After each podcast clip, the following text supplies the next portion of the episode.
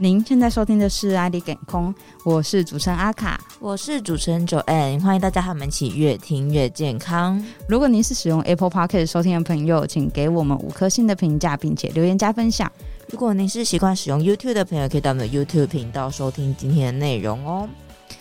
今天又是我们的四季系列啦，嗯，秋天到啦，没错。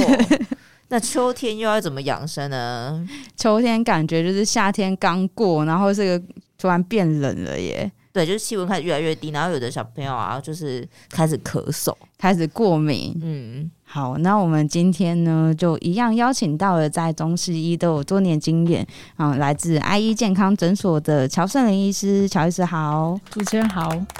乔医师。那我们就讲到说，哎、现在气温有开始有点下降的趋势，就是没有前阵子那么热了嘛。那秋天要到了，秋天的养生有哪些重点呢？好，那秋天它基本上是万物要开始准备要收割，然后要过冬的一个季节哦。那它的节气来讲，它是属于比较干燥的一个状况，跟我们夏天万物生长的是比较不一样了。所以我们在秋天的时候会看到落叶啊，或者是这些动物们就开始储备能量，要准备要过冬的一些状况。嗯，那秋天的日照时间呢，你就会注意到它的日照已经没有像夏天那么长了，越来越短。嗯，就是。呃，气温来讲也开始慢慢的温度在下降当中，所以呢，其实我们在作息上面已经要开始做一些的调整哦，就是我们人要依照着太阳日出日落的时间来做一些调整，那才会减少我们对这个天气对我们身体的一些影响，然后不要过度消耗我们的体力，才不会让自己身体的。那个能量越来越减少，嗯，那因为秋天呢，它是属于比较干燥，容易伤及我们的肺部哦，所以其实如果有上呼吸道的比较有症状，或者是本来就有一些慢性疾病的人呢，就要特别注意哦。那我们讲干燥为什么会对身体造成影响呢？大家想，我们的人体呢，要有抵抗力，其实除了靠我们的皮肤，还有就是靠我们的黏膜。嗯、那当我们的皮肤它有角质层，所以它不会很容易把那个水分就是透湿出去。可是呢，像我们眼睛啊、嘴巴这些黏膜的地方，它就不太一样。嗯，黏膜它是没有角质层的，所以如果没有水分，你就知道，就像土壤，它如果没有水分，它就会开始干裂。那这个干裂的就出现细缝的时候，就很容易有一些病毒啊，或者是细菌啊，就会这样子趁隙而入。哦，所以为什么我们会觉得干燥对我们身体的呃免疫系统会造成一些影响呢？其实就是你会发现到，如果很干燥，举例来讲，像有些人不爱喝水，他其实他比较容易受到一些病毒的感染。嗯，所以我们建议就是要多喝温开水，特别在秋天这个季节哦。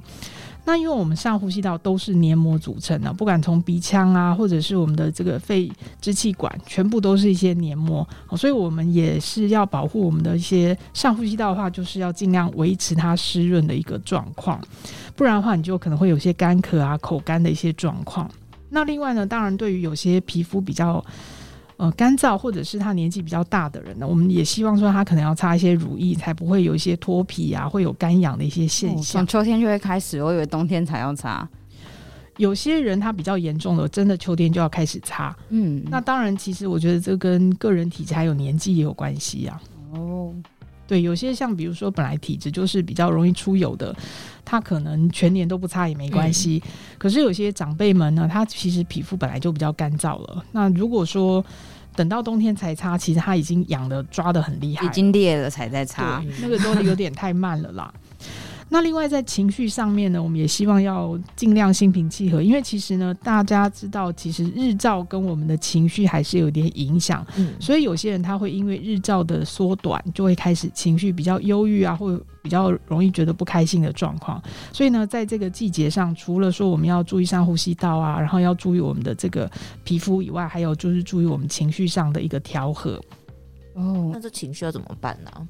日日照时间已经开始变，多睡觉。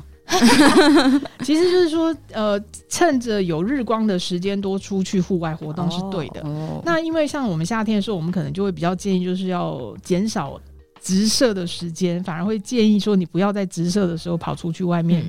这个买便当啊，或者是做什么事情，那因为你可能会中暑。可是，在秋天，我们反而希望你说有机会就多出去晒晒。其实秋天感觉真的蛮舒服的，因为还有、啊、还有风，有点比较凉爽的感觉。对，所以其实我们也希望多出去户外走走，然后用这个季节，呃，其实做运动反而是蛮适合的。嗯，又还没有到冬天这么冷。嗯、对。那医师想要请问一下，我就刚有提到，因为就是秋天干燥会影响到上呼吸道的一些症状嘛。那像我自己本身就有严重的过敏体质啊，那秋天这样子的过敏，它是有办法预防的吗？好，那其实呢，我想比较。呃，要针对过敏，因为其实我们春秋季都是季节在交换的时间点，就是一个冷热在交换，也是过敏的人最容易发作的一个季节，所以要怎么样让自己身体维持是在一个平和状态是比较要紧的哦。那当然，我们也是可以透过一些像穴位按摩啦，或者是说饮食的一个搭配，来让自己的身体免疫系统是最稳定哦。像穴位按摩的部分，我们就会建议像有一些的合谷穴，合谷穴的话，它可以增强我们的免疫力，也可以减少我们的感冒跟咳嗽哦。合谷穴在哪里？在手部的虎口，大拇指跟、哦、就是那个想睡觉要捏的那边。大拇指跟食指的中间这个最高的点，这个按下去就是所谓的虎口穴，就是这个最。按了会酸酸的，对对对，会酸酸的这个点，合谷穴是一个很好的，在这个季节你可以针对你没事就按一下，对，可以没有问题的。好，那其他就是像我们脚上有一些足三里穴，足三里穴它是在我们的呃我们的胃经上面，所以它调整脾胃的功能，也可以调整我们的一个免疫系统。所以这个足三里穴也是我们在。秋季的养生，或者是说你有免疫的问题的人，我会建议就是说你可以常常做一些穴位的按摩。哦、嗯，那另外当然就是说在饮食上面的话，我们就会建议可能吃一些比较滋润的食物类会比较适合啊。比如说哪一些呢？滋润类的话，像比如说像你喝吃一点蜂蜜啊、甘蔗汁啊，这个季节我觉得都很合适。或甚至像你要炖水梨呀、啊，或者是。呃，煮那个莲藕汤，或者是像藕粉，嗯、这个季节其实都还蛮合适的。整个对，还在想象，我在想象那些食物。好，哎、欸，那乔医生运动的话是尽量户外运动嘛？如果像有的人喜欢去健身房这样子呢？我想这个运动。呃，就没有特定说一定大家要做什么样的运动啦，因为其实，在秋天也还不算太冷啊，所以你要去从事一些户外活动，也没有像夏天那么样炎热。我觉得倒是蛮适合做户外活动的，而且大家都知道，其实秋高气爽，嗯，天空也特别的干净，也比较漂亮，所以这个时候你要去登山，就是人家讲对重阳登山啊，或者是这个是。秋高气爽最好的天气很漂亮哎、欸，天空是最美，人家都说拍婚纱，这个秋天是最好的季节，因为大家好好把握。所以我想就是说，你在秋天你要做任何户外活动，其实都很合适，因为也大概比较没有台风了，所以其实也很多的户外活动比较不会受限制。那当然有一些是属于呃，比如说海上活动，他会担心有东北季风的话，那当然有可能东北季风会陆陆续续的开始捣乱嘛。嗯，那你就是。一般的陆地上的活动大概都不太会受影响，我们也很鼓励说，就是到户外去做一些的运动。第一个，阳光也没有直射，所以也不至于说晒得太严重。那第二个，其实我们多晒点太阳，还是会维持我们心情的一个平和，其实也很好。所以我们常常会建议，就是说，其实秋天是没有特别的一个运动限制，或者是你要从事水上活动啊，或者是你要从事这个。山野活动我都觉得是蛮合适的，嗯，趁机出去走走吧。是，那乔老师想要请问一下，在现在秋季养生有没有什么食材是比较适合的呢？好，那第一个阶段当然就是说，因为经过一个夏天，很多人多多少少都吃了比较多凉的东西哦，所以脾胃功能相对都会比较弱，比较脆弱一点。所以这个时候呢，其实你也要注意，先把自己的胃肠要养好。那否则的话，你到了冬天，你想吃吃补的时候，你才发现你的胃肠很糟的时候，你是一点补都吃不了的。所以我们会在用秋天这个季节呢，把你。夏天吃多的冰的这个部分，要把脾胃先功能要先调养好。那你可以吃什么呢？其实像山药啦，或者是莲子啊，这些东西都是很好的。嗯、或者是一般五谷杂粮，或甚至含有胶质的食物，黑木耳啦、白木耳啊，这个东西其实都很好。好，那另外第二个部分，当然就是说，因为这个季节的特性是一个干燥，所以我们要吃一些比较滋润的东西，嗯，然后让身体比较不会脱水哦。那要像什么东西呢？其实就是一样，就是像蜂蜜啊、秋葵啊。或者是、哦、秋葵也是对，黏黏的，对，黏梨子啊、水梨这些东西都是有一些滋润的效果。那另外呢，就是要针对润肺的部分呢、啊，那当然，呃，像一些豆浆啦、核桃啊这些东西也都可以考虑。那另外要比较提醒大家，就是要少吃一些比较会腥，就是会比较挥发的葱姜蒜这一类的东西，它反而在这个季节是比较不恰当的，因为它会。把我们的这个废气又恢，就是耗散掉，好、哦，所以比较减少吃辛的这些腥味的东西啊，就是葱姜蒜这一个。那辣的也也是对，也是要稍微减少，要留到冬天再吃嘛。对，这个是这个那些东西可能是冬天才比较适合的。嗯、所以像其实这个季节，我们就会比较建议，就是说，如果你找得到甘蔗汁的话，我觉得其实比较简单，就是喝一点甘蔗汁。第一个它是甜的，它是可以调和脾胃；第二个它其实也是比较滋润的。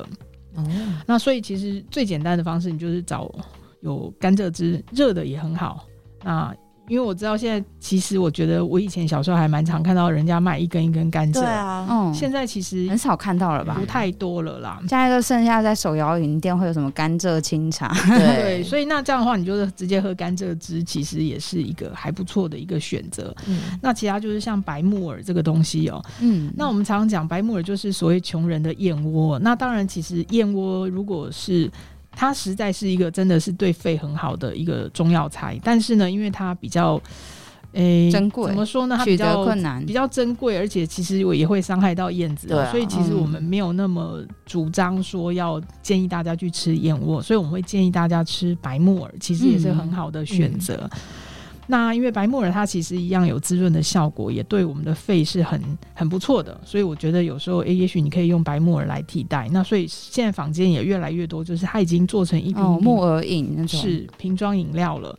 那如果说你自己要煮的话，你可以煮成像呃白木耳莲子羹，嗯，这样其实也是一个很好在秋天加一点。加一点枸杞，红红的也很漂亮啊。嗯，那另外一个就是像百合这个东西，也是对肺也很好的。然后基本上在秋天我们要吃的食物呢，尽量就是白色的为主，大概就是不错的。所以像山药也是一个很好的选择。哦，所以杏仁也是对吗？对，杏仁也可以。这些大概都是对我们的肺还有滋润的一些效果，所以其实都很适合在这个季节使用。哎，那乔医生，那除了我们刚刚要吃那些食材来养生以外，那如果皮肤很干，就是我是比较干性的肤质，那要怎么办呢？好，那当然，其实有些人是天生皮肤就是比较干燥，那还有一些人是因为他本来就是有过敏性的肌肤哦，所以他会在秋天的时候，因为有一点点开始在脱水，所以就会开始呈现一些小小细纹，然后就会开始有一些觉得会抓、会痒的一些感觉。那所以呢，其实不管你是一个正常的肌肤，或者是一个敏感肌肤，其实在这个季节就一定要加强很注意保湿的一些动作。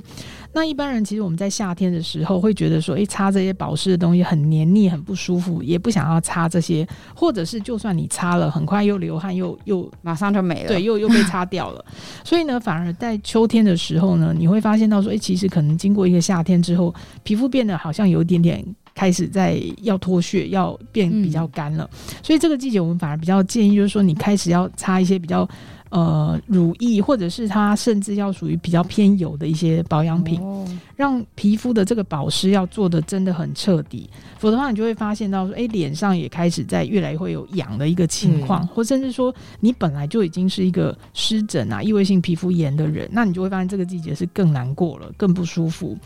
那因为在这个季节来说的话，有时候气温还不是真的非常稳定，有时候冷，有时候热。很多人其实有过敏性肌肤的人，他在这个季节他会发现到说，诶，他对于这个温差的改变是很不舒服，就是太热他也受不了，然后太冷他也会觉得很干燥。那所以呢，我觉得这个季节对于说皮肤比较要重要的保养，就是除了保湿之外，清洁也是同等的重要，或甚至你要注意一些防晒，因为有些人就会。呃，就是想说我可以晒太阳啦，然后我就出去晒晒太阳，但是其实晒还是会对皮肤造成一些影响，所以这个季节我们有时候会希望的一个保养方式呢，大概就是说，如果脸部你还是要做好基本的一些防晒，那回家之后你要做好很好的清洁，最后你一定要好好的做好保湿的动作，才能确保你全身包括脸部的一些皮肤它是比较完整的。那我们也讲过，其实你皮肤完整，其实也比较不容易有一些病菌侵入，也不会造成一些皮肤的损伤。所以我们在这个皮肤的保养上面，大概就是这些比较要注意的事情。那当然，你要从内在去调理的话，也许就是要吃一些比较滋润的一些食材。像我们有时候以前的人会讲说，要吃一些提精类的东西，因为它比较多的胶原蛋白，它可以把我们的这个皮肤的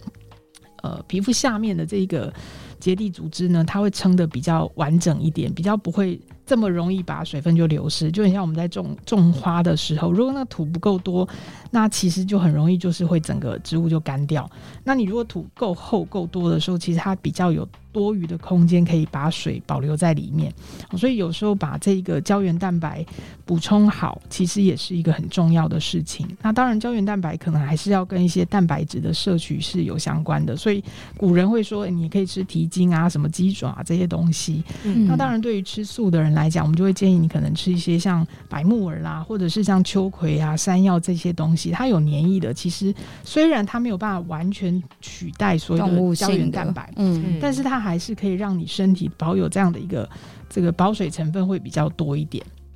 哦，哎、欸，那吃素的人可以就是吃那种胶原蛋白粉吗？是不是不行？他要看它的原料是怎么做出来的。嗯、如果他真的还是用动物类的这个制品的话，一般来说他们就会呃不吃。像包括说像一般药物的胶囊，嗯、如果那个是用动物的一个成分制作的，他们也会不吃那个胶囊。嗯，哦，通常他们会知道那是动物制作的吗？他们会问。哦、对啊，真的、哦，如果在 care 的话，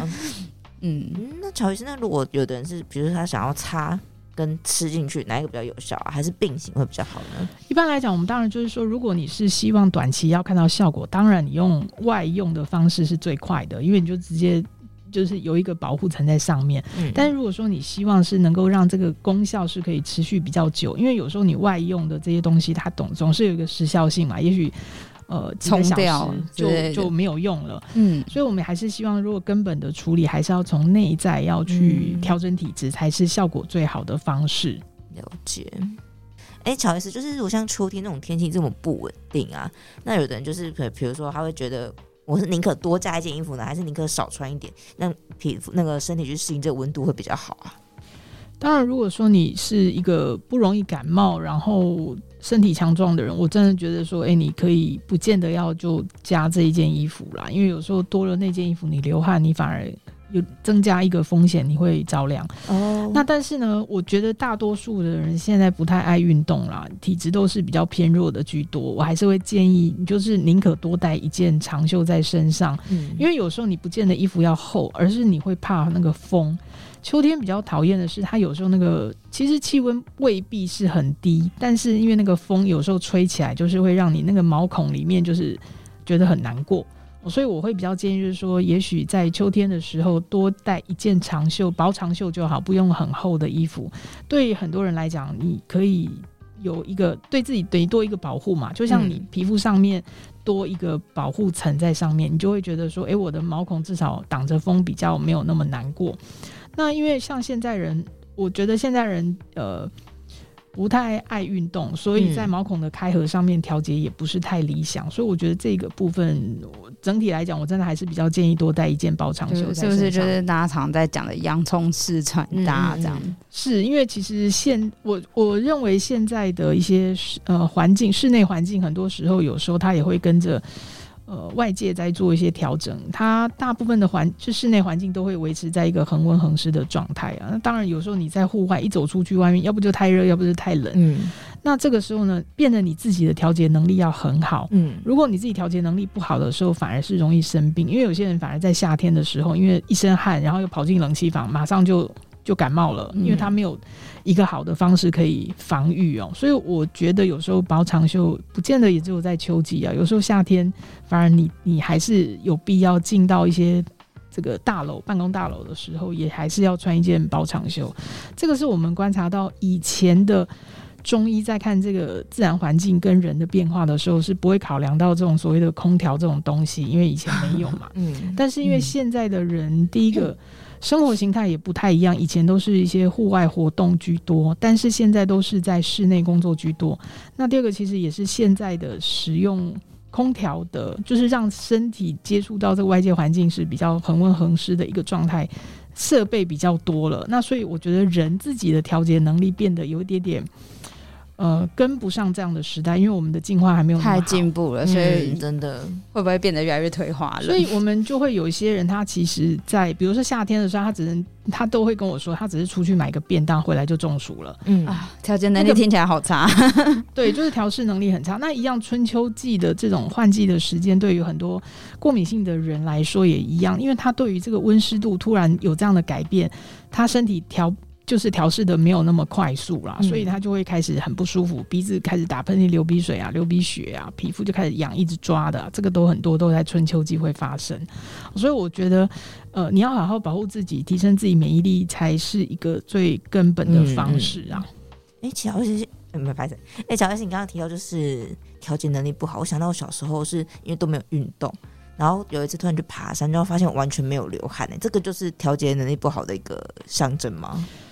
呃，会不会流汗？这个我真的有时候我会问说，你是从小就不会流汗吗？有些人他是真的，这个从小他的汗腺本来就比较对，他就是比较不太会流汗。那有些人他是本来会流汗，嗯、后来才不流汗，那个这个呢就是他的毛孔开合受到一些阻碍。哦、那那种我觉得是可以透过其他的方式再把它调整回来。